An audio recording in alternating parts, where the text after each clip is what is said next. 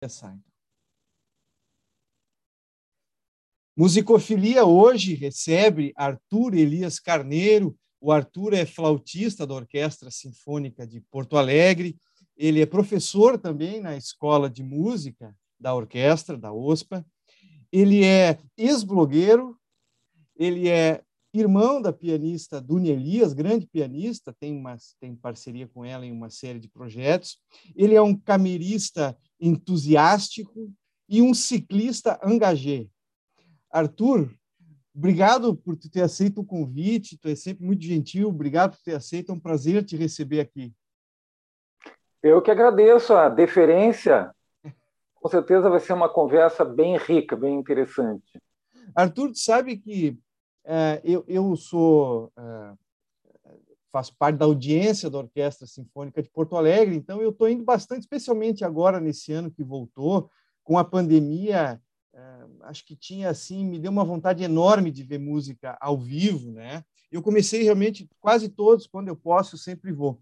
E quem está ali na plateia da orquestra não só escuta música, mas observa tudo o que acontece no, no palco, na, na uhum. plateia, uhum. na audiência, né?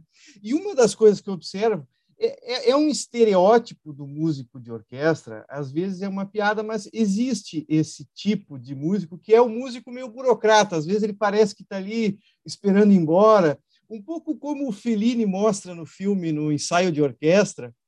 É, uhum. Isso não é, não é que seja comum, tem, mas se observa, às vezes, algum músico parece estar um pouco parece estar menos engajado, digamos, no espetáculo. E quando eu te observo, eu sempre te observei na, na, na orquestra, a impressão que eu tenho de ti é que tu tem uma atenção tão, é, tão, tão assim, tão radical de todos os teus sentidos. Eu tenho a impressão que tu é quase um guerreiro é, pronto para o ataque, para a defesa. Claro, tua arma é a flauta, mas eu tenho essa impressão que tu está sempre com os sentidos assim muito, muito acordados, atentos, de uma lucidez assim musical. Eu te vejo, inclusive, ouvindo muito atentamente uh, os outros músicos quando tu não está ouvindo. Tu tem essa é, essa preparação quase física ou quase quase espiritual dessa tua dimensão assim de como músico? Ah, sem dúvida, sim, sem dúvida. Eu acho que não não teria por que fazer ter essa profissão sem isso, né? É uma profissão meio meio ingrata, assim, meio cruel, assim, fica. Eu digo falando especificamente de instrumentista profissional, Sim. né? Sim. É meio que um escravo, é, é, é, tipo, é meio parecido com, com, com bailarino, né? É, precisa ter o corpo treinado ou com um atleta de elite, né?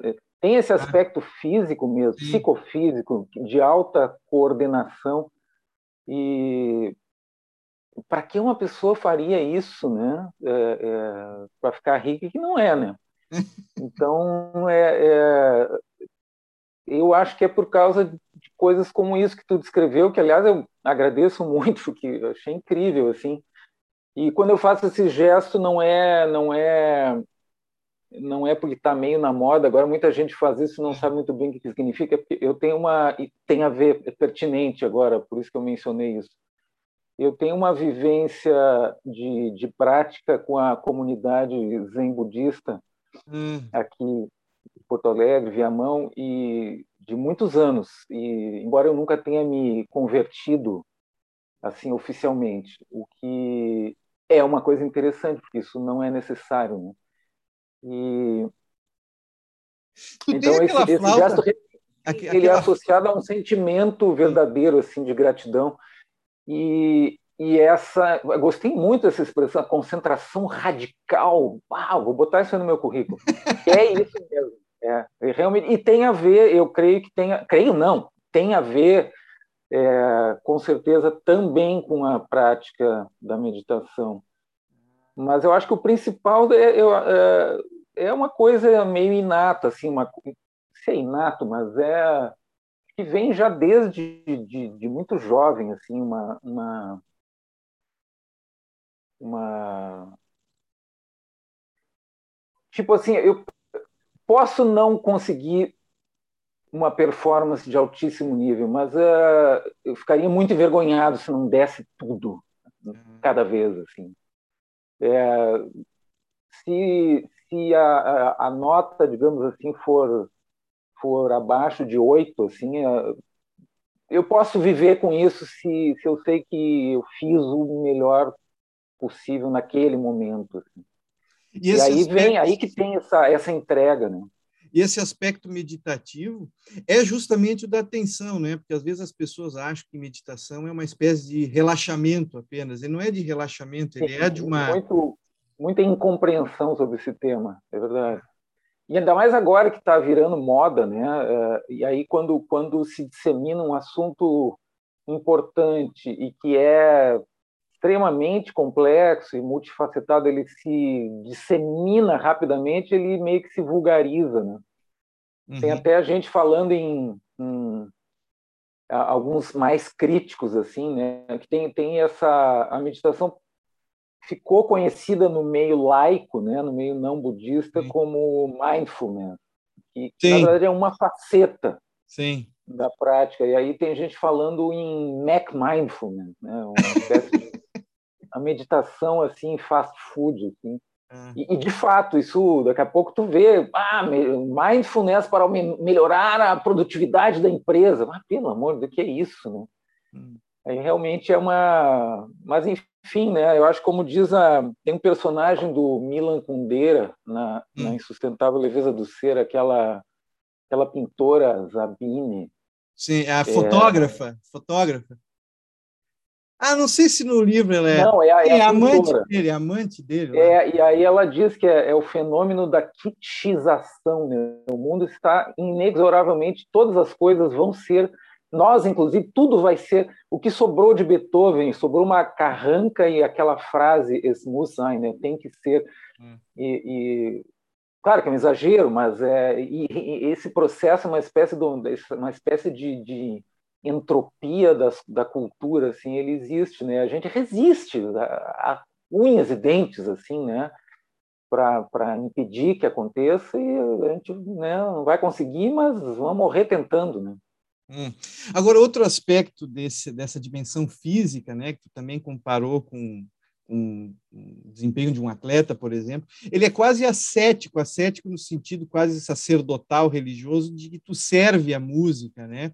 Então, tu tem que colocar o teu corpo a essa a, em, à disposição para que ela aconteça, para que a musa a, apareça, né? Para que a música aconteça. Tem, tem um preço, né? Esse esse esse cuidado com o corpo, esse que o músico tem, talvez não sofre tanto quanto uma bailarina, né? Mas... Não, não tanto. É. Quer dizer, é, sim, é, é, menos, é mais benigno porque é um pouco mais longevo, né? Ou dependendo do instrumento, mais ou menos, é, e é menos intenso fisicamente. Sim. Mas em termos de, de, de, de, de exigência de performance, eu acho que é semelhante. Uhum. Arthur, uma coisa. Como Vou é... perguntar para a minha namorada, ela é bailarina. Ah, é? Ah, é? Ah, o, o, como é que está a, a, nova sala da Orquestra Sinfônica de Porto Alegre para os músicos? Tu, primeiro, assim, para ti, tu gostou da acústica? E, Sim. E, e para o grupo, a, a, sala deu uma, não digo revitalizada, a orquestra não estava morta, mas uma reenergizada, uma, uma. Ah, eu vou te dizer assim, ó. O som da orquestra. Eu a, a sala tem quantos anos agora? Quatro. Dois, né? três, três, dois, três, é. É que primeiro ela era sala de ensaio, depois foi aos poucos virando sala de ah, concerto, né? Três anos. É, é até, sei lá, um período um pouco antes disso, é, até essa conversa ficar realmente séria de que ia acontecer, né?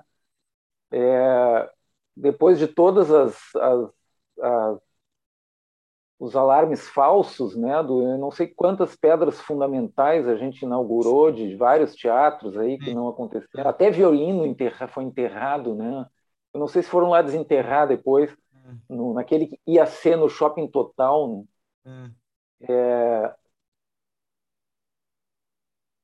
Eu pessoalmente, assim, eu já tinha me resignado com o fato que uh, eu jamais iria atuar assim regularmente num ambiente com uma acústica amigável, uma acústica é, do tipo que o som envolve as pessoas.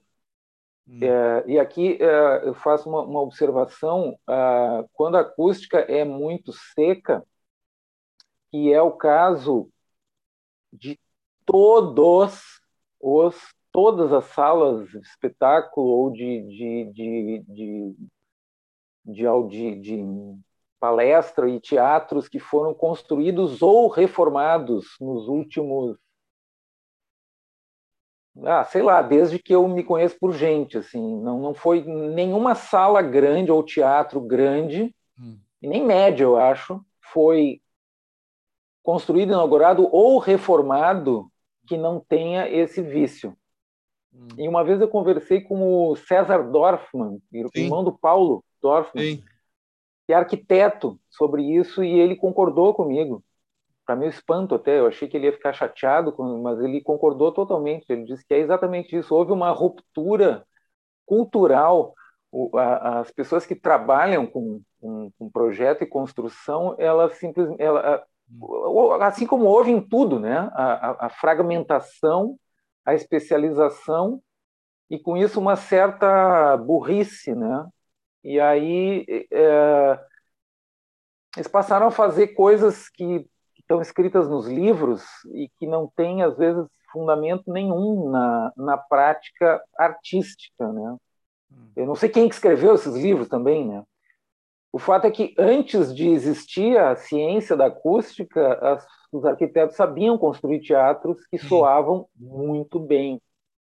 É uma coisa bem curiosa isso, né? Sim. Então, houve uma ruptura com a tradição, com essa coisa de construir por tradição, por aprender com quem veio antes, e foi substituída por uma por uma cultura de arquitetura livresca que é musicalmente um desastre. Hum. E eu acho que o maior exemplo é, é, Aliás, eu falei isso na cara dele, né? Não sei o nome do cara, mas eu falei isso para ele há, há, muitos anos. É a reitoria do Salão de da URGS, né? Que tinha sido um espaço que servia para as atividades acadêmicas e servia para concertos. Era bom, era uma boa acústica. A era quase a casa da OSPA, aquilo quando eu era adolescente. Até a OSPA ir para o Leopoldina, né, o, o finado, né, infelizmente. Né, acho que Porto Alegre deve ser a única cidade do mundo que perde teatros né, em vez de construir. Não existe mais né, o Teatro da OSPA, o antigo Leopoldina. Né. E, e, a reitoria, depois da reforma, ficou um, uma coisa assim, uma coisa extremamente seca extremamente seca. O som Sim. e o, o teatro do SESI, que é moderno, supostamente deveria é, é pior ainda, é, é horroroso, é, é, assim, é sequíssimo. Tu bota uma orquestra grande, de alto nível no palco, e tu, tu, tu, na plateia tu tem que fazer assim, porque o som fica tão mirrado. E aí entra o que eu estava falando, o que eu estava me resignando a tocar nesses ambientes, porque eu não achava mais que ia surgir uma sala uh, mais que fosse um meio ambiente mais propício, né? Sim. E o que, que, é esse ambiente propício? É uma coisa muito simples. É, a pessoa senta na plateia, em qualquer lugar da plateia, do mezanino, e quando começa a música, ela se sente envolvida pelo som. Uhum. É só isso. Para mim, uma boa acústica é isso. Claro, tem muito detalhamento que eu não entendo nada, né? Se for falar com uma pessoa mais exigente, vai falar muito mais coisas e vai, vai começar a dar exemplos de salas pelo mundo que são melhores ou menos, umas mais mais sim é, chans do que outras e né? Mas assim isso é a condição fundamental para o ouvinte se emocionar. Ah, Sem isso, a, a, performance tem que ser num nível altíssimo e o ouvinte tem que estar muito predisposto, porque ele e às vezes fazer um esforço, tem que fazer realmente um esforço. O ideal é a escuta ser uma coisa ativa, mas não se pode esperar isso de todo mundo, né? Sim. E, e às vezes tu tá num dia ruim, já me aconteceu de ouvir um concerto e não conseguir curtir nada, né? Uhum. E às vezes eu ficava pensando, será que o, o concerto não foi não foi realmente especial? Eu é que não não entrei, não me conectei com o negócio, não. E a acústica é um fator fundamental, né? E, e essa sala, ela, ela tem isso, uhum. né? É, eu pessoalmente eu prefiro o mezanino, especialmente a parte, inclusive vou dar uma dica, é mais barato. É. a parte que fica exatamente em cima da orquestra, porque esse mezanino ele é ele é, tem essa característica bem legal, né? Ele, ele se estende até o fundo do palco. Uhum. Ah, outra coisa em que é importante notar que essa sala não é um teatro, né? Não se pode fazer teatro nela porque não tem coxias, não tem não tem é, é, varões, não tem nada para pendurar cenário, não tem. Ela é uma sala, sala de... de... concerto. Uhum. Não existia nenhuma em Porto Sim. Alegre. Tem algumas salas pequenas que são usadas para recital, mas sala de concerto grande é, nunca existiu na história de Porto Alegre até agora. Uhum. Essa é a primeira. No século XXI, pela primeira vez, existe uma sala de concerto uh, sinfônica na cidade. Arthur, só para uh, acrescentar, agora não está mais caro porque o ingresso tá, é gratuito, todo ele é gratuito, então o pessoal sim, pode sim. ir assistir em cima da orquestra aí na, nessa é. brincada. É, e Arthur, a impressão que eu tive assim que foi uma solução encontrada pela orquestra essa sala muito boa porque os outros projetos não, não iriam sair mesmo, né? Quer dizer, essa essa sala foi assim, foi foi uma foi foi pragmático, foi viável, foi É, o que eu, pelo que eu entendi do, do, do, do penúltimo capítulo, né, anterior a essa, essa começou com acho que não era nem nascido, o projeto Porto dos Casais, lembra disso? Não. Eu, eu, lembrei disso agora, não sei da onde, assim, que era o antigo, foi a primeira ideia de revitalização do cais do Porto. Ah, sim, sim. E o piloto desse projeto ia ser o Teatro da OSPA, que ia ser um teatro completo, com palco italiano, com fosso para ópera, essas coisas que não, não dão, geralmente não dão certo porque os arquitetos não sabem fazer, né? Sim. Ia ser, ia ser um teatro para concerto e para ópera e para não sei o que, blá, blá, blá, e provavelmente não ia dar certo. E, bom, igual não nada daquilo ali aconteceu, né? E depois teve vários, teve aquele lá do, do Shopping Total, depois teve um é, não, ia não ter... acho que daí depois já era, já era ali no, no Harmonia. Isso, isso. E teve um concerto de lançamento do. Acho que não chegou a ser inauguração da pedra. Não sei se não foi, ainda com o Isaac Karabchevsky.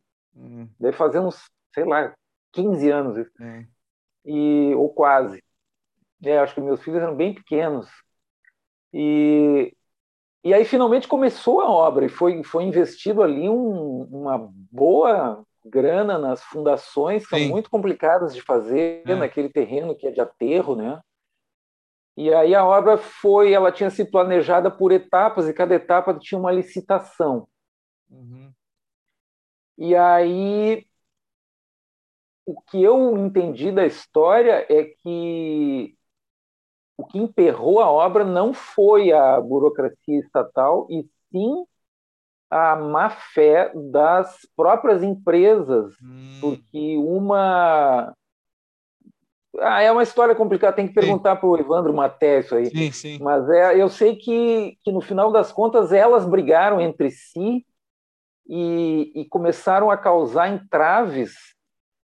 E esses eles chegaram à conclusão que não ia, isso aí que tu falou, que não ia sair nunca, é. não porque não pudesse sair, mas porque para desenlear aquilo que as próprias empreiteiras causaram, e talvez levaria tantos anos, e aí talvez as verbas talvez não, não dessem conta, e aí também surgiu uma preocupação com um fator que antes eu acho que ninguém tinha pensado, e e talvez por causa das sucessivas crises econômicas passou a se pensar que era a manutenção desse prédio, né? Porque ia ser um prédio isolado uhum. no meio do parque, de todo de vidro, né, uma manutenção complexa, segurança, um monte de coisas, né?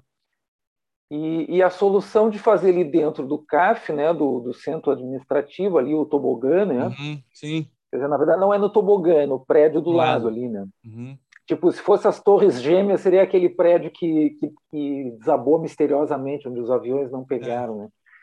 O, ali tem toda a infraestrutura mantida necessariamente pelo Estado, porque ali funciona Sim. quase toda a administração do Estado.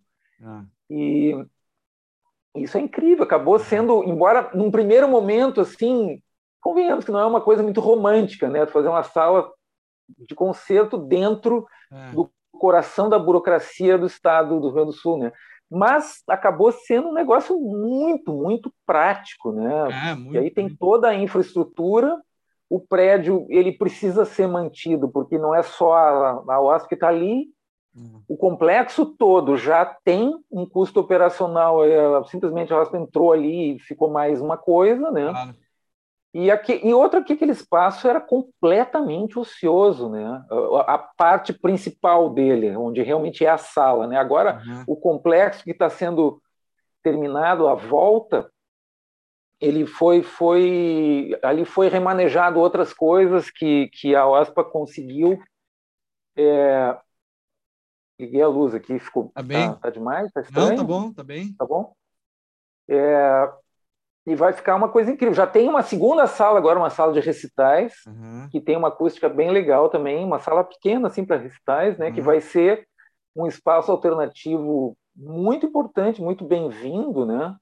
Porque o que, que tem de espaço para isso na cidade com uma acústica agradável, né? Nem vou citar as outras para ninguém ficar chateado, mas assim, com uma acústica agradável para recitais, para música assim de, de pequeno porte, para mim, tem o Salão Morisco e o Estúdio Clio. Não sei se tem algum e outro. O, o, vai ter, vai ter, vai inaugurar uma sala para apresentações uh, também no, na Unicinos, parece, para música camerística.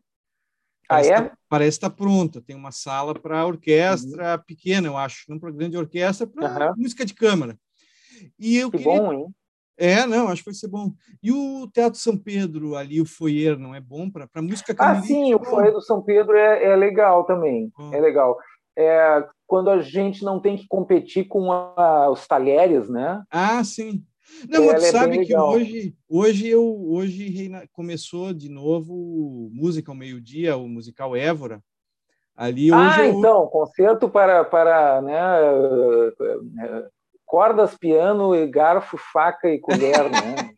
não, não, o, o café não está funcionando. Ah, o café não está funcionando. Tá funcionando. Ah, que pena, né? Vai ficar estranho, né? As pessoas vão estranhar, assim, vai ter só a música, né? Sem os... É, são intervenções uh, keidianas nas outras peças.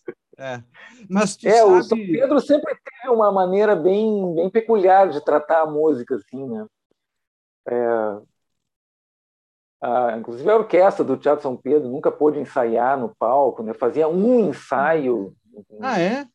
Era uma coisa bem estranha, sempre achei muito estranho. Sempre teve um tratamento VIP para o teatro e um, um, tratamento assim, um tanto quanto madrasta assim, para a música. Né? Oh, que pena. Eu não fui ainda naquela sala do Complexo Novo, eu não fui. Mas um lugar que eu acho bom de ouvir, por isso que eu sempre pergunto, perguntei para o Marcos Abreu, quando eu conversei com ele também, o que, que ele achava, ele não soube responder bem assim. O, eu gosto de ouvir, inclusive eu assisti a Dune Elias num dia em que tu faltou uh, para tocar o, o, o, a peça do Claude Bolling, uh, e eu assisti a Dune ali no Capitólio. No Capitólio. No uhum. teatro. E o Capitólio, a impressão para mim, é, sou leigo, sou ouvinte, eu gostei muito e eu vi outros uhum. concertos no Capitólio. Eu acho o Capitólio um belo lugar na cidade de Porto Alegre para ouvir música. Assim, é a impressão que eu tenho, né? Assim, das duas vezes. É, eu, eu, eu acho que nunca toquei lá. Eu, eu já assisti um concerto da, da Sfera Mundi, ah, sim. orquestra de câmera, e eu gostei muito. Agora, é uma orquestra muito especial, que faz um trabalho muito diferenciado, né? E Mas tu toca com eles às vezes. o tamanho né? daquela sala, é- ela tem um som bastante, bastante grande, né? É. Se for um grupo bem pequeno, dependendo do instrumental, eu creio que possa, possa ficar um pouco seco, mas é, é aquela coisa, não, não impede né, que a música aconteça e a pessoa goste, né? Sim, claro. Às vezes o público consegue gostar, eu, e no palco, às vezes a pessoa se sente desconfortável, mas isso aí é da, é da profissão, né?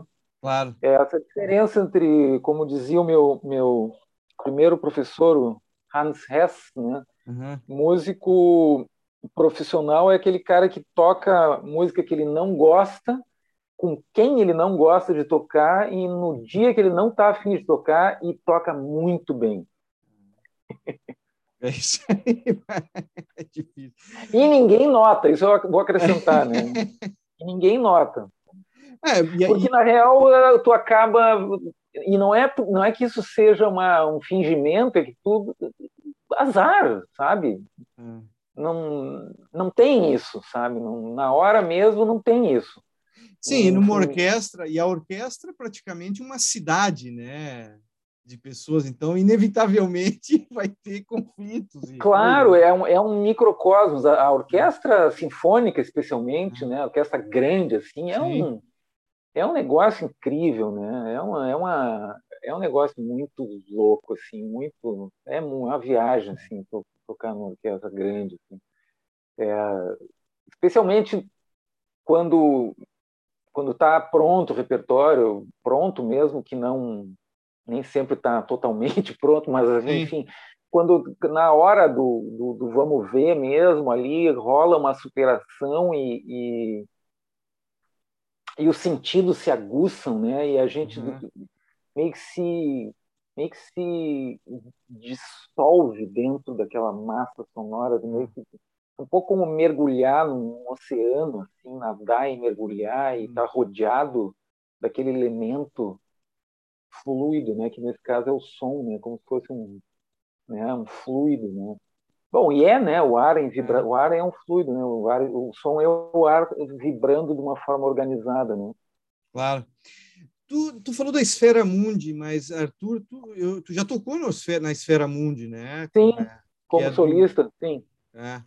Que é do Emanuele Baldini, né? Que toca na USESP, tem... Sim, ele é o ele é o, o tipo o mentor, assim, é o, é o o Uhum. líder musical. Assim, na verdade, o, o, o- a pessoa que está por trás da, desse grupo, que idealizou e organiza tudo, é o Márcio Seconello, Hum, é, que é violinista da OSPA também. sim. E ele convidou o Baldini para dirigir alguns concertos, orientar, mas eles já faziam concertos antes. Né? O Baldini entrou há, menos tempo. Aliás, eu conversei com o Márcio outro dia, porque eu, eu tinha um convite para para fazer um concerto do Carl Philipp Emanuel Bach, e aí tudo foi cancelado. Ele até veio me dar um retorno disso, e eles estão agora lutando com a famosa captação, né? Hum, palavra temida pelos produtores, né? a captação, o negócio, é um negócio misterioso, né? Que algumas pessoas conseguem, têm mais habilidade de conseguir, outras têm muita dificuldade. E sim. eles estão estão nessa luta aí para tentar retomar a agenda, assim. Tomara Hum. que consigam, porque realmente é um grupo É. muito diferenciado que juntou é, é, é o grupo que, onde não tem aquilo que tu falou, né? Aquela figura do burocrata, né? É um Claro. grupo que juntou é, a, a qualidade musical, qualidade técnica, da formação é, muito boa, com uma atitude assim de, de, de acreditar num projeto e de, de vestir a camiseta. Aliás, eles têm, eu tenho a camiseta, inclusive, Uhum. realmente tem uma camiseta, né? E, e tomara que retome, porque é uma é uma uma referência muito boa assim de, de, de som de orquestra e no caso orquestra de corda, orquestra de câmara, né? Claro. Eventualmente com, com, com algum algum enxerto assim de, de sopros, né? Como solista ou, ou até dentro da orquestra. É uma Tomara maravilha de Acho que orquestra. vai voltar. Claro, claro, tem que voltar, uma maravilha de orquestra.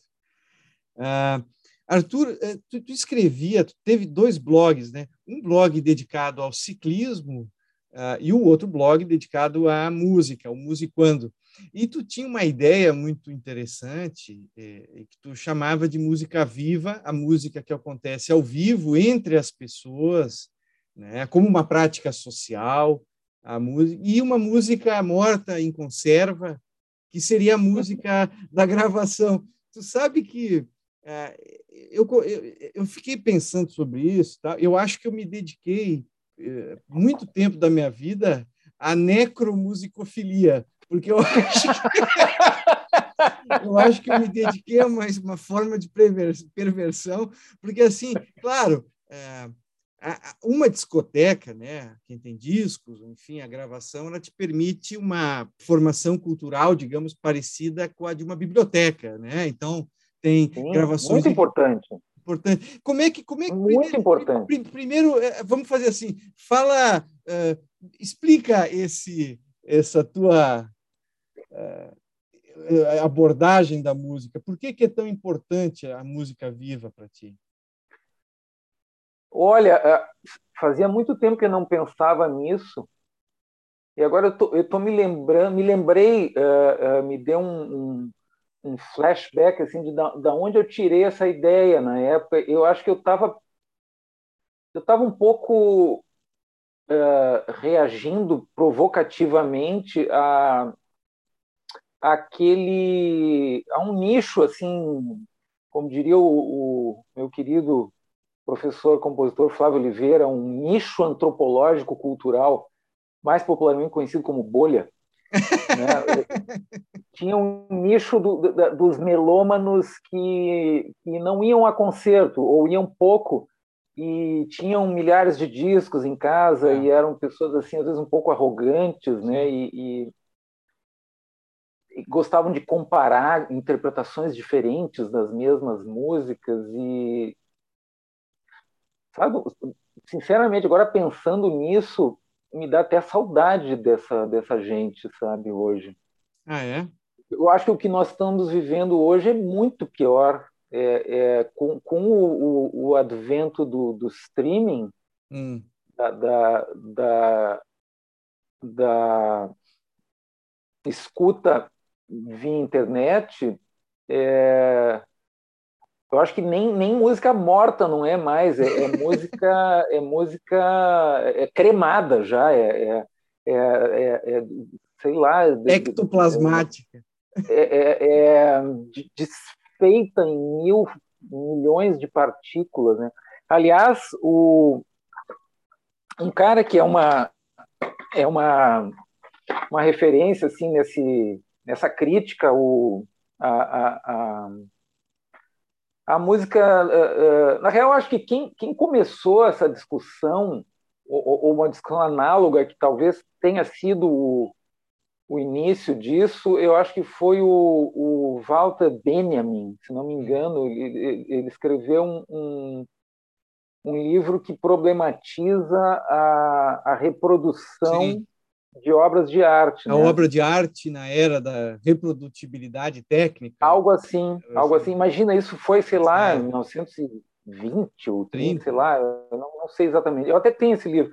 Sim. É, eu acho que nessa época, não sei se alguém já pensava que a música estava indo por esse caminho, né? Sim.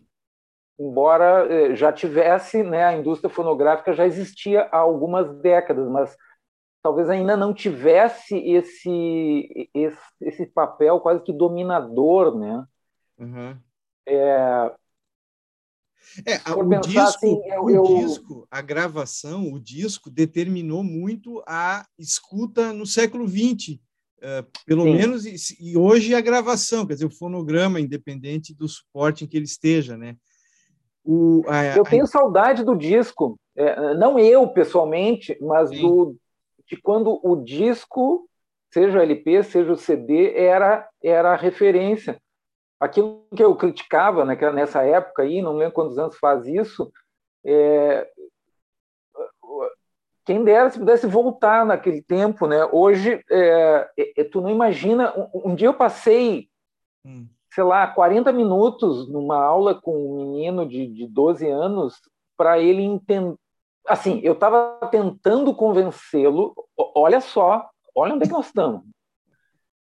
eu estava tentando convencê-lo a escutar música. Um menino que, que, é, que, que, está tendo aula de um instrumento Sim. e não escuta música. Hum. A não ser por acaso, assim, sei lá, não, não tenho hábitos de escuta. Eu até propus assim a gente fazer algumas aulas, eu fiz isso com dois alunos. Algumas aulas assim, deixa a flauta de lá, nós vamos falar só sobre isso. Porque eu vi que, que o furo era, era assim, tão embaixo quanto isso, né? Hum. Que, que, que, é aí que, que mora, sabe, o, o, o problema. É, é, é, vem, tipo, quando eu estudava na escola da OSPA, quando, quando eu tinha 15 anos, ninguém dizia para gente que, que a gente tinha que ir a concerto da, da orquestra. Hum. Uhum. A gente ia. Eu sempre ia, sempre encontrava meus colegas todos lá, né? É. Alguns até bem conhecidos hoje que, que não ficaram, né, na, na na música erudita, como o Arthur de Faria, por exemplo, Sim. o Zé Natalio, o Marcelo Delacroix, várias pessoas assim e que eram da minha turma ou da minha geração ali. Sim. E hoje eles não vão. É. Eles não vão. Poucos, muito poucos é. vão. E, e sequer, então assim, eu, esses meninos eles não sabem o que é um CD direito. Uhum. Em LP, menos, muito menos, né? E assim, é, eu fiz uma... Eu, eu constru, uh, organizei algumas playlists com um critério didático, assim, para eles. Uhum. Eles... E depois eu disse, tá, isso aqui, então, a partir da conversa que a gente teve, né? Ah, gostei disso, qual tinha todo um, né, uma, uma conversa motivacional, assim, inacreditável. E aí, tá, então agora tu vai escutar esse CD aqui inteiro, onde está essa faixa. Hã? E como assim escutar um CD? Aí eu, tá, é claro, ele não sabe o que é um CD, né? ele, não, ele não vai escutar o CD, quer dizer, ele vai escutar, mas ele mas não é o CD, tá, tudo Sim. bem. Então é o seguinte, ó, é, não é CD, é álbum. Álbum é, é, é, um, é um projeto assim que tem uhum. um, um, grupo de músicas que tem a ver umas com as outras, tem uma capa. Aí, claro, agora no aí no streaming não tem, mas mas era para ter. Antigamente tinha um encarte, Sim. tinha um texto que a gente lia, a gente lia, né? É. A gente ouvia a música e lia a respeito daquela música, né? Aí eu mostrei, assim, ó, tá aqui um LP cheio de coisa escrita, né? né? Livros cheios de coisas para ler, né? Como diz o presidente, né? E um CD também, um encarte, ó, cheio, né? Cheio de coisa para ler. E isso aqui faz, fazia parte da experiência, né? Claro. E outra coisa, assim, que quando acabava, a gente tinha que levantar a bunda do sofá, ir lá e trocar, virar ao lado, ou então trocar o CD, ou, enfim, ou escutar de novo. Outra coisa importantíssima que, é que não tinha 5 milhões de, de, faixas à disposição. Então, Sim. a gente tinha, para começar, começo de conversa, tinha que comprar o CD ou o LP, ou pedir emprestado, ou fazer uma cópia pirata, é. ou ficar ouvindo no rádio, esperando tocar um negócio e gravar uma fita cassete, né? É. É, ou gravar de outra fita, eu tinha um tape deck duplo claro. para gravar. E então acontecia o seguinte, tu valorizava muito aquela mídia é. ali, porque porque custava e eu via repetidas vezes, né? Eu via repetidas vezes. Muitas, muitas. Outro dia eu vi uma postagem no Facebook do Rogério Wolff, que é um dos mais ilustres flautistas brasileiros, é um cara que já foi jurado de concurso internacional. Sim. É, ele botou uma capa de um disco do Yes, até me surpreendeu um pouco, não sabia que ele gostava do Yes. E aí surgiu um debate exatamente sobre isso, né? E alguém falou assim: "Bah, eu eu conhecia cada sulco desse disco, né? E exatamente isso, quer dizer, aí eu tento eu, eu falo assim, olha, é o seguinte, ó, é, é, tu precisa ficar amigo dessa música, mas uhum. é, é, que nem uma pessoa, se tu encontra uma vez, aperta a mão e fala três frases, tu mal mal, mal sabe a cara da pessoa, o nome. Para ser amigo tem que conviver e às vezes tu só vai gostar muito dessa pessoa depois de conhecê-la bem. E com a música boa, música complexa, muitas vezes é assim. A gente muitas vezes não gosta muito na primeira vez, ou às vezes não gosta nem um pouco, ou às vezes gosta, mas depois gosta muito mais, depois de conhecer muito bem. Porque o, o, o, o ser humano gosta daquilo que ele conhece, né? É. Então, quando a gente conhece muito, a gente se apoia naquilo que já conhece e, e, aí consegue escutar mais detalhes, mais coisas. Aí fica gostando cada vez mais, né? Mas, Arthur, uma coisa que, eu, que, que talvez é, seja um substrato dessa tua, que eu suponho uma preferência pela música viva, é que tu, é, tu prefere a prática musical, quer dizer, não só ouvir música no palco, mas a prática, a relação, a prática, a, quer dizer, a música como uma prática social, tanto como ouvinte quanto como performer, como músico. Ah, sem dúvida. É, porque isso é vida. Né? Qualquer, qualquer pessoa que já, que já fez uma, uma pequena turnê ou já tocou várias récitas do mesmo programa é, sabe que tu não consegue fazer dois dias iguais. Uhum. Não consegue, é impossível. E parte disso tem a ver com o fato que o público é diferente. Uhum. E o público influencia muito. Sim. Existe uma, uma, uma, uma relação, uma troca de, de, de energias, né? Uhum. sem querer ser místico, e não é mesmo, é uma coisa, é uma coisa bem. Isso também, qualquer pessoa que já, que já subiu num palco sabe disso. E mas mesmo que acontecesse de todas as pessoas voltarem no outro dia, ser o mesmo público, ainda assim não daria para repetir. Sim. Porque aí todas essas pessoas iam estar tá ouvindo pela segunda vez e é impossível não ter uma experiência que já se teve. Elas são outras, a, né? Todos a, a experiência não é não é deletável, né? É, então, se eu, se eu tenho se eu vou escutar de novo, eu não tenho como escutar como da primeira vez. Né? É, é, é, é, é impossível, é, é literalmente impossível. Tu vai escutar de outro jeito. Não, Provavelmente música... vai escutar mais coisas. Não, e eu. Então, eu... A, a, é, de fato, a, a, a música. É, quando a gente está fazendo e ouvindo, ela é Sim. ela é viva e quando quando a gente ouve uma coisa gravada é uma é uma reprodução de música não é música realmente num sentido bem rigoroso assim uhum. né? quer ver um, um, uma, uma analogia talvez um pouquinho forçada assim todo mundo que tem cachorro sabe disso né tá, tá vendo televisão o cachorro fica ali né pertinho e tal Aí aparece um cachorro na televisão, tu pode ser a melhor televisão do mundo, o melhor som do mundo. O cachorro late na televisão, o, o, o cachorro não, o cachorro de verdade não reconhece aquilo. Para ele aquilo não é um cachorro. Aquilo é um monte de cores se mexendo. E ele tem razão. Aquilo não é um cachorro. A gente foi ensinado a decodificar aquele monte de cores e pixels se mexendo e a gente enxerga um, um cachorro ali que não existe. Ceci né? n'est pas un chien. Ceci n'est pas un chien. exatamente. É exatamente.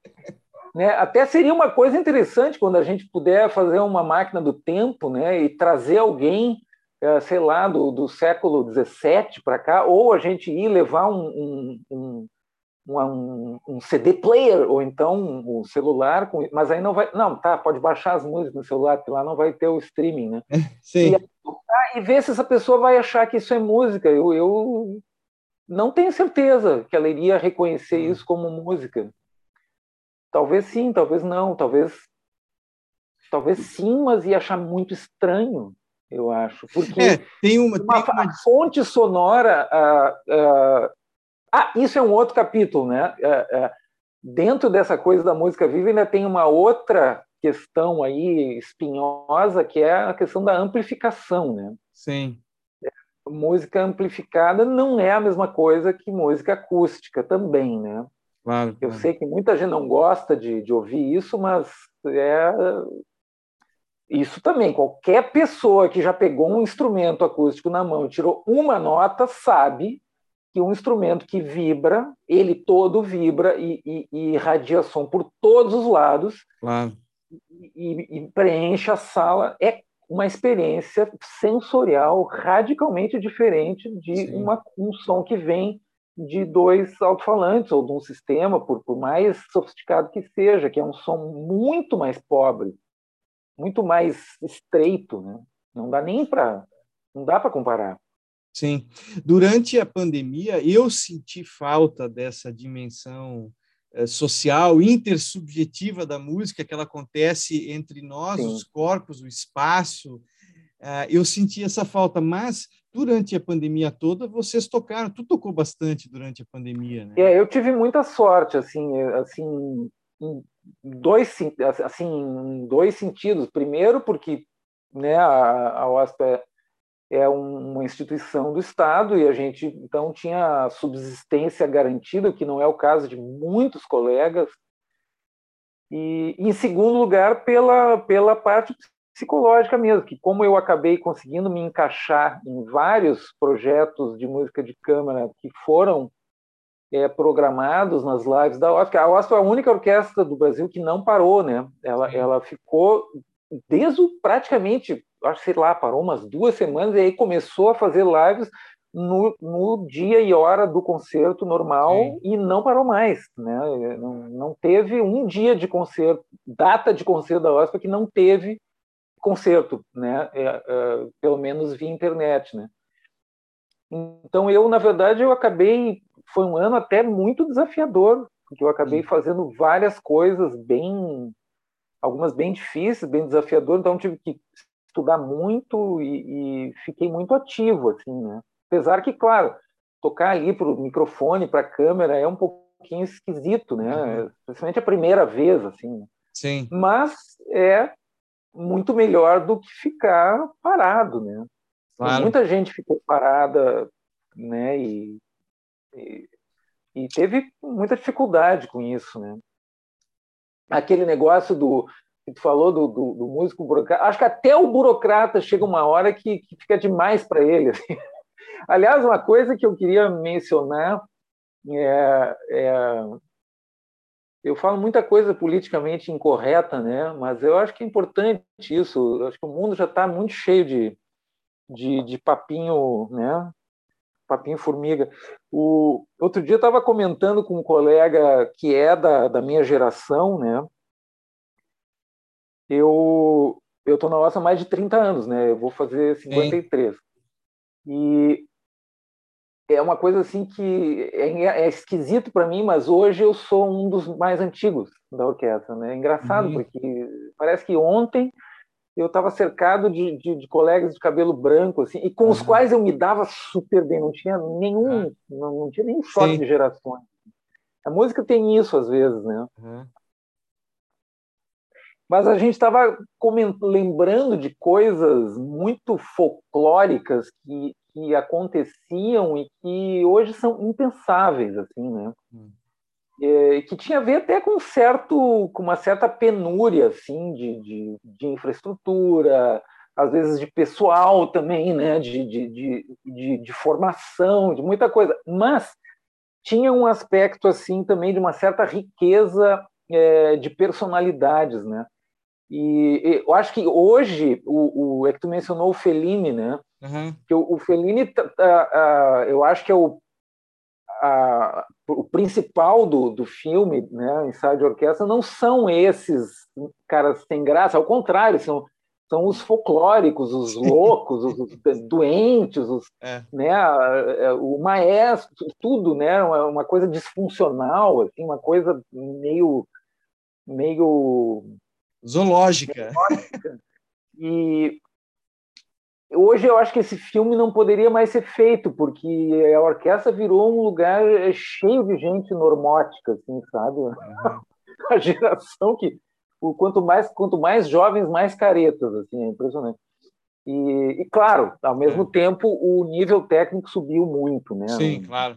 Estou me queixando mas é são sim coisas, mas a, assim, a, normatividade né existe uma catequese do, do que se pode falar de como se deve agir né que não tinha tanto. Tem um lado positivo porque civiliza não mas, mas o pior é que não é não essa essa essa normatização ela não é imposta pela instituição orquestra. Sim. as pessoas já estão vindo assim. Sim sim. Elas já vêm assim né? É falar mais uma coisa, essa vai ser brutalmente politicamente correta, mas tem uma influência da, da, da, das igrejas evangélicas neopentecostais aí na, na bolha cultural é, da música, né? E, ah, é? que, que, gera que gera uma normose bem forte, assim, um conservadorismo, assim. Ah, e tu vê, eu achei que tu, tu tivesse até falando mais pela pelo lado progressista, porque o lado progressista, digamos, de esquerda também tem um lado normatizador, né? Eu até achei Como? que fosse, eu até achei que fosse pelo lado mais progressista eh, de esquerda, até que também tem um lado normatizador, né? De, eh, politicamente correto às vezes eh, se, se critica muitas vezes um excesso pelo, pelo vindo da ah, esquerda. Ah, sim, sim, sim. Eu, quando eu usei essa expressão, ao mesmo tempo eu, eu, eu me lembrei de sim, é, é, é, ficou ambíguo, né? É, é, eu usei politicamente incorreto do jeito que se usava antes antes do advento aí do, do, do né do desse hum. desse neofascismo aí né? É, é... mas por que os evangélicos? É, acha que é tem, tem muito músico é formado em igreja? Tem muito músico formado em igreja? Tem, tem. e alguns excepcionais inclusive. Uhum. brilhantes assim. uhum é, que vem desse meio, né? Sim. E agora é, é, um, é, um, é um grande problema isso, né? Quando uma pessoa acredita, porque foi realmente, é, aí foi realmente é, treinada para isso, né? Quando ela acredita que só existe um livro no mundo que, que deve ser lido, e alguns falam isso literalmente, né? É, nós temos um grande problema, né? Arthur, me diz uma coisa, como é que tu faz a tua dieta musical em casa? É, tu toca muito, dá aula, né? Acho que a, a, a, o teu lado pedagógico de dar aula, acho que também tem uma dimensão muito importante para ti. Mas como é que tu escuta música? Tu escuta música em casa, quer dizer, uh, o disco, streaming, tu, tu ouve música? Ouve? Sim, sim. É... Bom, é... Só deixa, Quando... deixa, deixa só te Sim. interromper antes de poder. Tu falou da orquestra que gravou muito, mas gravou também não só com a OSPA, mas gravou com a Bar Brasil, né? Tem vários vídeos teus. Com, ah, sim, sim. Sim dela, Não, né? quando eu falei que eu, que eu participei de várias coisas, eu estava incluindo também. Sim, o Bar Brasil foi super, super uh, desafiador. Assim, as ah. coisas que, as tarefas que me deram lá, que o Cordela me deu, foram, foram assim árduas e foi muito bom, muito a gente a gente cresce na, na nas agruras, né? É, sabe que uma vez, é, é, desculpa agora abrir mais um parênteses, uma vez eu estava pensando assim, é, pô, a gente sobe no palco e, e sente uma, uma, uma, angústia desgraçada, às vezes uma insegurança, uma coisa né? Parece que o, o, o a autoimagem fica é, posta em, em, em, dúvida, assim sempre é, é, é sempre difícil isso, né? É, é, isso nunca passa, né? Para a maioria Sim. dos músicos, isso nunca passa. Eu vi um vídeo da Marta Argerich, hum. Há não muito tempo, ela já bem velha já, e, e, a filha dela tentando acalmar ela nos bastidores, ela não queria entrar no palco porque estava se sentindo mal, né? ah, não quero mais saber disso, não sei que horror, não, é super insegura, a Marta Agri. e aí ela entra e, e arrasa, destrói e tal, e, é, Marta Agri, né? enfim. E, e aí um dia eu estava pensando sobre isso e é uma coisa que, que muita gente tenta de alguma maneira resolver isso, se livrar desse problema, né? nervosismo, medo de palco e tal. Tem muitas abordagens para tentar se livrar disso. Um dia sabe, me deu um insight assim. Será que não é exatamente por isso que uma pessoa decide ter essa profissão? Exatamente para se confrontar com isso exatamente para não por exibicionismo, pra, mas para se expor como uma forma de, de se conhecer e, e, e, de se desafiar e de sair da zona de conforto. Né? Porque enquanto a gente está estudando, está tocando, está ensaiando, é uma maravilha, é só curtir. Bom, não é bem só curtir, é, é bastante trabalhoso, mas, hum. mas às vezes quando chega a hora de, de, de, de enfrentar o palco e a, e a plateia, uh, uh, principalmente antes, né? Uhum. Tem um, momentos de, de, muita ansiedade às vezes, às vezes é mais, às vezes como menos. Pular, como pular de um avião, assim, com... É algo assim, é, é algo assim. E aí, por que, que uma pessoa faria isso, né? E, hum. e, e aí, às vezes, eu, às vezes eu, eu penso isso, que, que na real isso não é um, um, mal necessário, e sim, na verdade, uma talvez uma das principais causas, um dos principais motivos para se dedicar a essa profissão. Mas falando de hábitos fazer de escuta, arte né? é caminhar na, na corda bamba. Ali. É, é verdade. É. E olha que não não é brincadeira. E com o passar dos anos é, é, deveria ficar mais fácil com a experiência, né? Mas é, por um lado sim, mas por outro lado fica mais difícil porque se tu não não estaciona é, musicalmente, mentalmente, intelectualmente, é, a tua capacidade de, de processar o que tu escuta, ela não, nunca para de melhorar. Né? Uhum. Por isso que tem grandes regentes né, com 80 anos, né, que ainda, claro. ainda conseguem fazer um trabalho muito bom, né? Mesmo que tenha alguma perda auditiva, o, a compreensão musical em tempo real, aí vem a coisa da música viva, né? Hum. Ela é fantástica nessas pessoas, né? E, e, e, todo músico que não para de, de tentar melhorar isso, ele não para de melhorar. Mas o corpo tem um certo limite, né? Tem uma idade que começa a ficar muito difícil evoluir tecnicamente. E depois hum. começa a ficar difícil não piorar. é, depois, depois vai ficar difícil não piorar muito rápido, né? E aí está na hora de parar. Arthur, é, o, a tua, eu, eu, eu, é, é, essa coisa da música viva. Ah, não, não respondi a coisa é, da, a, da a tua dieta musical, como é que ela é em casa? Ah, então é assim, aqui em casa, quando não tem ninguém tocando, porque os meus filhos, é, eles moram metade do tempo comigo, né? O, o Tuco tem 16, a Mari tem 14, os dois tocam piano, os dois são alunos da Dúnia.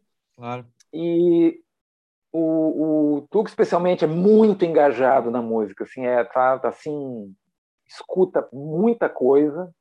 Nunca precisei falar, não sei porquê, assim, nossa, escuta, ele escuta mais música que eu. Uhum. É, conhece coisas que eu não conheço. E então quando não tem ninguém tocando, é, eventualmente é, a gente liga aí o Spotify aí no, às vezes numa caixinha para, né?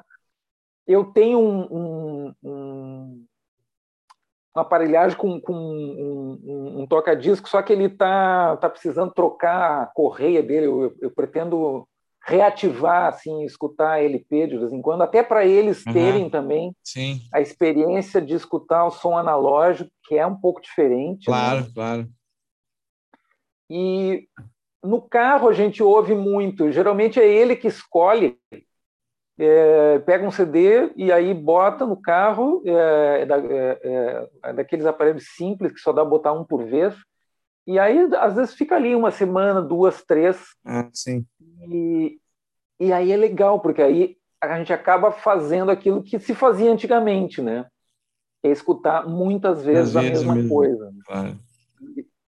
Isso é maravilhoso, né? Aí às hum. vezes eu também acabo me, me assim renovando assim, né? A minha minha escuta também. Claro.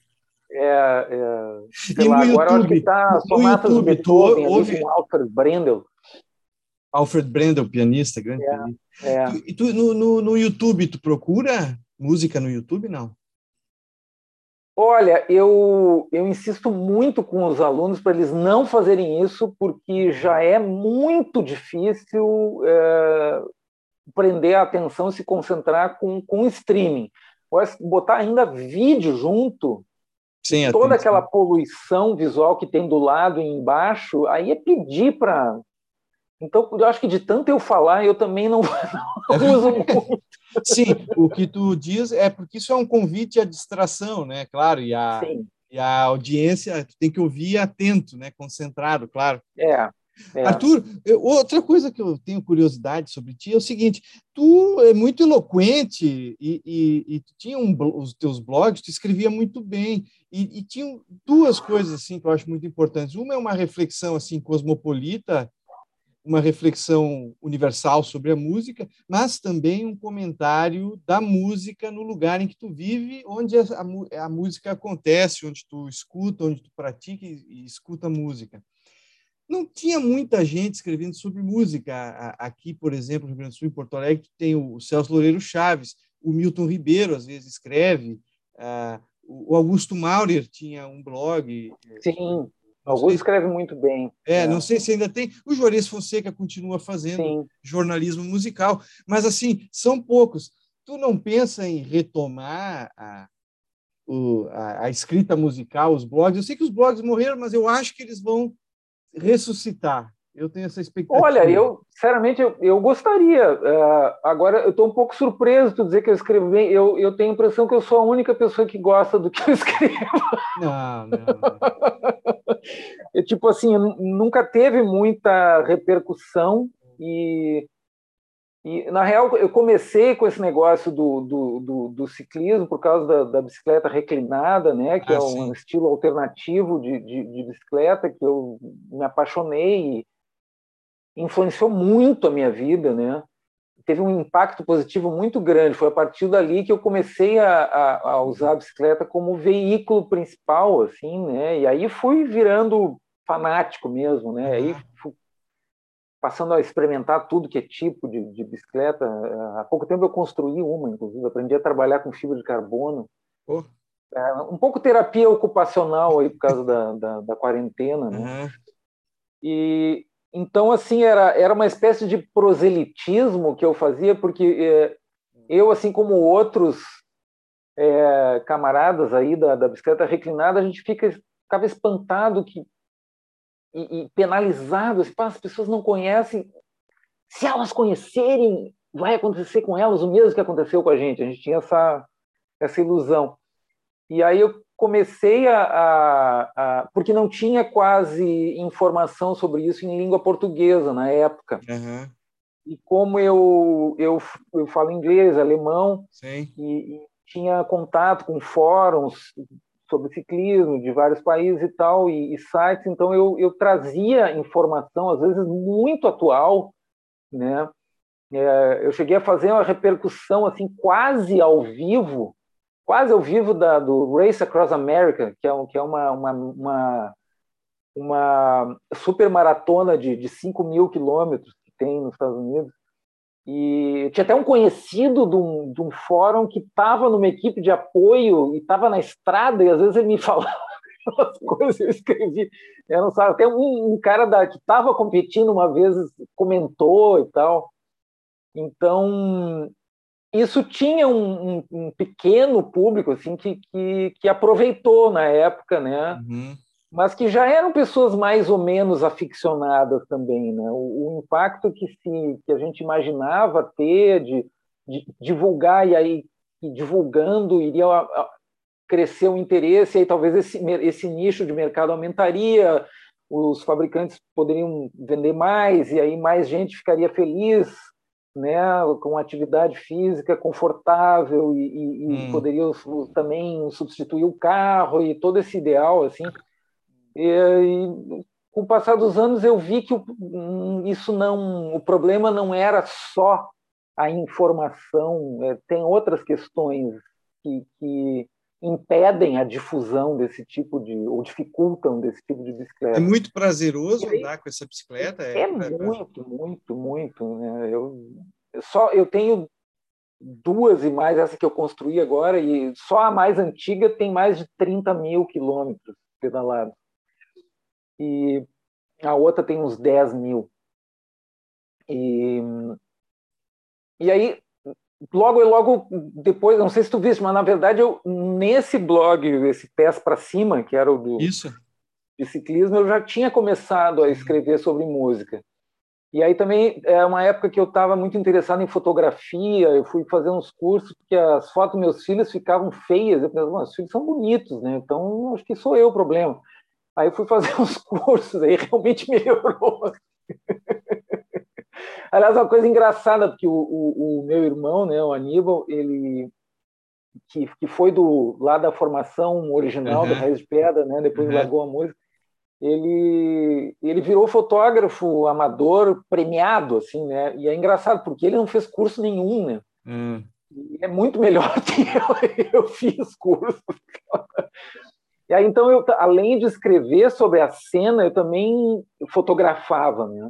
Claro. Então, geralmente os, os, os, textos eram ilustrados com, com as minhas fotos. Hum. Mas é uma coisa assim que foi foi definhando, né? Aí depois eu criei o, o blog só de música. Isso. Mas aí já estava nessa época já meio que já estava enfraquecendo esse essa cena aí blogueira, né? Hum. E que é uma pena, né? Porque é. isso aí foi meio que substituído pelas redes sociais, que é o suprassumo do efêmero, né? Total. Nada que a gente bota ali, tu, tu, três dias depois tu não acha mais. Não né? acha mais. É difícil recuperar, né? É, não né? tem quase um... É. É, eu sinto é. falta dos blogs, assim, porque eles tinham por. Tu, tu tinha um universo todo, uma galáxia toda, conforme teus interesses, as tuas paixões, tu achava Exato. gente tratando de, de, de, assuntos que te interessavam, né? E, na, e, no, e no Facebook, nessas coisas, tu não consegue recuperar, se perde né, a opinião ali, a informação. Não, e a própria relação com aquele meio ali, ela já é extremamente dispersiva, é. né? É, é, é pra, isso, isso, assim, eu me sinto muitas vezes, assim, quando falo sobre essas coisas, tanto sobre a questão de escuta, né, hábitos de escuta e o problema do, do streaming, que já, imagina assim, antigamente eu achava que escutar disco era uma coisa meio pobre, hoje eu tenho saudade daqui que as pessoas escutassem disco, né?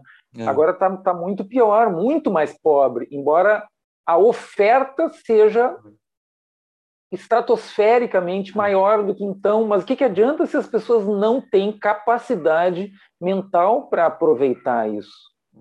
Né? Se tu não formou as referências, tu não é capaz, né? É a mesma coisa que a literatura, filosofia, se tu não, né, ou qualquer outra área, tu não tem o, o não sabe o básico daquilo bem, bem sabido, bem aprendido, como tu vai aproveitar? Então não adianta ter 10 milhões de músicas no, no, no Spotify. Não adianta. É. Né? Tu vai escutar ou, um pouquinho de uma e pular para outra, ou daqui a pouco já enjoa, já vai jogar é. videogame, sei lá. Né? Na real, uma coisa que eu faço, vou te confessar aqui entre nós, assim, que eu faço quase mais do que escutar música, especialmente à noite, assim. Eu sou viciado em audiolivro. Ah, é? É. E, e, que é uma coisa que até me preocupa um pouco, porque eu comecei a. já faz alguns anos, e eu sou assinante da Audible, que é um braço hum, da Amazon. E, e, aí, como eu sou assinante, eu ganho um crédito por mês, então quase todo mês eu compro um livro, né? E aí é, eu tenho tipo, acho que mais de 120 na minha biblioteca lá e, que tu pode baixar e, e apagar e, e, baixar de novo quando quiser, não precisa ficar entupindo o celular, né? Hum. E ah, um, um, livro bem falado por um bom narrador, especialmente se for um ator, assim, é um, pode é. ser uma experiência incrível. Só que eu tô com hoje eu tô com dificuldade para ler com os olhos, assim. Eu, eu, eu, é, parece mentira. Eu, me concentro melhor ouvindo do que lendo, embora seja mais difícil teoricamente, né? Mas assim, estou muito tão habituado que, que Inclusive, até tem uh, alguns livros sobre música, né? tem uma biografia do Shostakovich, né? muito boa, né? Ah, tem, é, tem é livros, que... assim, análise de todos os quartetos de cordas de Mozart, por exemplo, do Debussy, Não, e tem, e tem um prazer sonoro em ouvir o livro Lidas, tem um prazer sonoro, ele também tem um prazer é, semelhante à apreciação musical nesse sentido, né? Tem tem uma, é, tem uma tradição muito longa, muito antiga. É, é, já no, eu acho que desde do, do, do, do disco de, de o anterior ao LP, aquele 72 rotações, 78, é, 78 é, já, já existia teatro, isso. Né? O próprio rádio teatro também tinha. Exato, o rádio teatro tem tudo a ver com isso. É. Tudo a ver com isso. Mas na Alemanha a, tradição disso é muito forte, até porque tem essa tradição do dos atores estudarem fonética, né? Sim, sim. E, falar muito bem, né? Então tem, tem assim grandes atores do teatro alemão que gravaram muita coisa, né? Sim. Então tu é... encontra assim.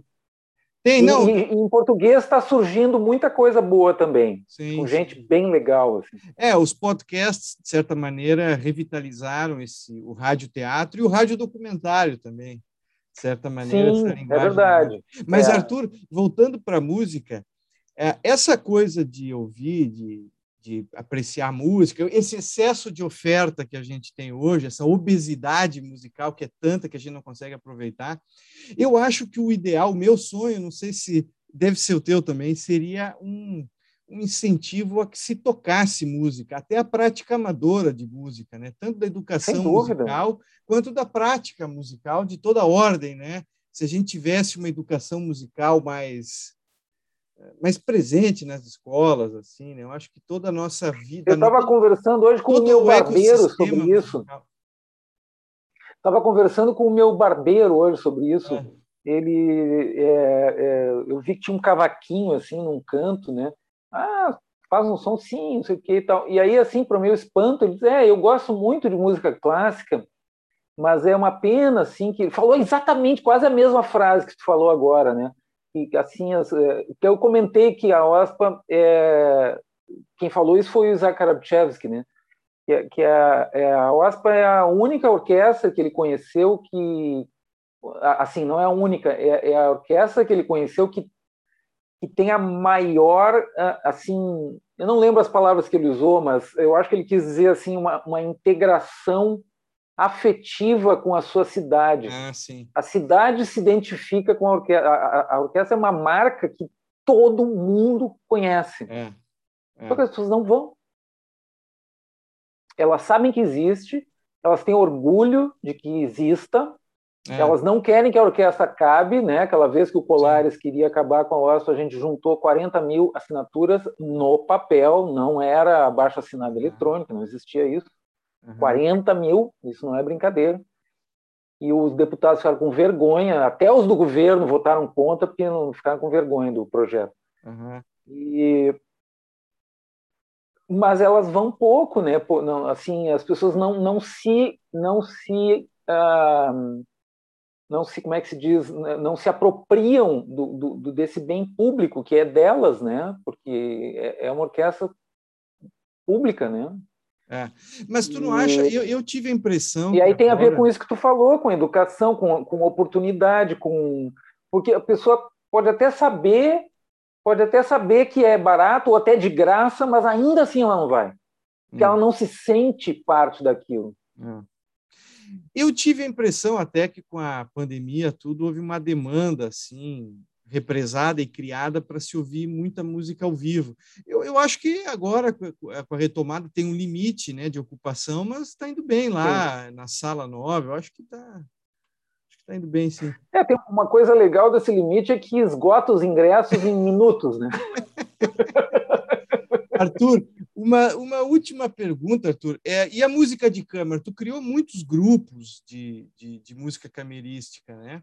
Ah, um deles foi, tem até no YouTube, é possível assistir, o Quarteto Instrumental, tinha a Helena uhum. Romanov, a, o, o Alquati, enfim, tu pensa em retomar é, a criação desses grupos? Olha, é, é, vou falar mais uma coisa assim um pouco inadequada aqui, mas essa é a minha especialidade. É, ontem mesmo a Helena me disse que, não, porque na real aconteceu o seguinte, né? A, a Helena é a violinista e o Vladimir era o violista do quarteto, né? E é, eles, sem me consultar, decidiram se divorciar. Eles eram casados, né? E não tiveram assim a, a, a, a assim a, hombridade de perguntar a minha opinião, né? E com isso acabaram com o quarteto, é, porque naquele momento assim eles não estavam querendo conviver muito. Né? Aí ontem a Helena disse que está tá disposta a, a, a, retomar. Então agora falta o Vladimir, né? Ele agora a bola está com ele. Vamos ver. A gente está muito afim de retomar. Foi, um, foi uma época muito muito rica, assim, investi muito nisso, comprei tudo que foi partitura, escrevi arranjos, depois também essa formação, né, flauta, violino, viola, cello, ela tem a possibilidade, tem um repertório relativamente grande, de alta qualidade, com harpa, um quinteto uhum. com harpa, né? Uh, tem muita música francesa, tem até um quinteto do Vila Lobos para essa formação, pouca gente conhece. Uhum.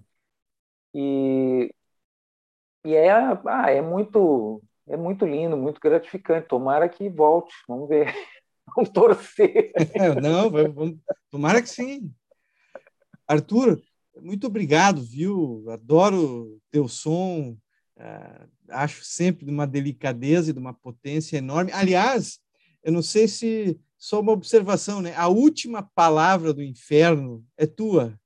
Eu fui assistir o Inferno Sim. segundo Wagner Cunha e Sim. na concepção do Wagner Cunha, né? Até é interessante, o último verso do, do Dante, o, quando Dante sai com o Virgílio do inferno e eles vão se caminhar para o purgatório, é e saímos de lá, né, do inferno, para ver as estrelas. A interpretação do Wagner Cunha é contigo, a tua o último é verdade.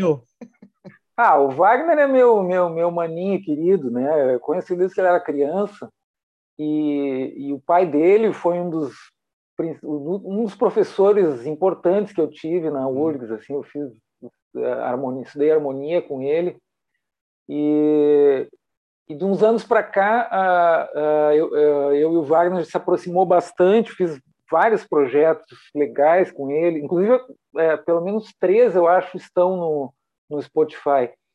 Até um é com o Ginga. Sim. E, e os outros dois são de composição do, do Wagner. E ele Variações São, me deu São esse presente. Né? Isso. É. Variações é. São Petersburgo, aquele Maravidias, né? Também. Esse eu não tô. É, o outro é um com a Carlinha Mafioletti, são canções Sim. em italiano. Sim. E, e aí ele me, ele me deu essa, esse presente aí de, de colocar aquele um solo de flauta baixo, a capela é. Tem, depois daquela massa sonora, é. orquestra, coro e tudo, aí fica uma, uma, uma né, três frases assim de flauta baixo no, no escuro assim. Foi realmente um presente incrível. Não, ficou lindo, eu, eu gosto muito é. das flautas graves, né? Eu sempre que possível eu eu eu estou encaixando flauta em sol e, e, flauta baixa em algum projeto. Eu acho que de tanto eu falar, eu acho que o, o Wagner se lembrou e e botou a, essa flauta baixa no final. Foi muito legal. É. Arthur, obrigado, viu? Tu é sempre muito gentil e é um prazer te ouvir. Quero continuar te ouvindo e quero te ouvir mais ainda, com grupos de câmera e tudo. Eu que agradeço é, o convite, a conversa foi bem, bem rica. Eu tenho um pouco a sensação que, que a gente conseguiu falar mais ou menos de 3% de todos os assuntos que a gente gostaria, mas tudo bem. Parece que, que faltou, mas deixa assim, né? Porque senão fica muito comprido e ninguém vai ver até o fim. É. Arthur, obrigado, viu? Obrigado também.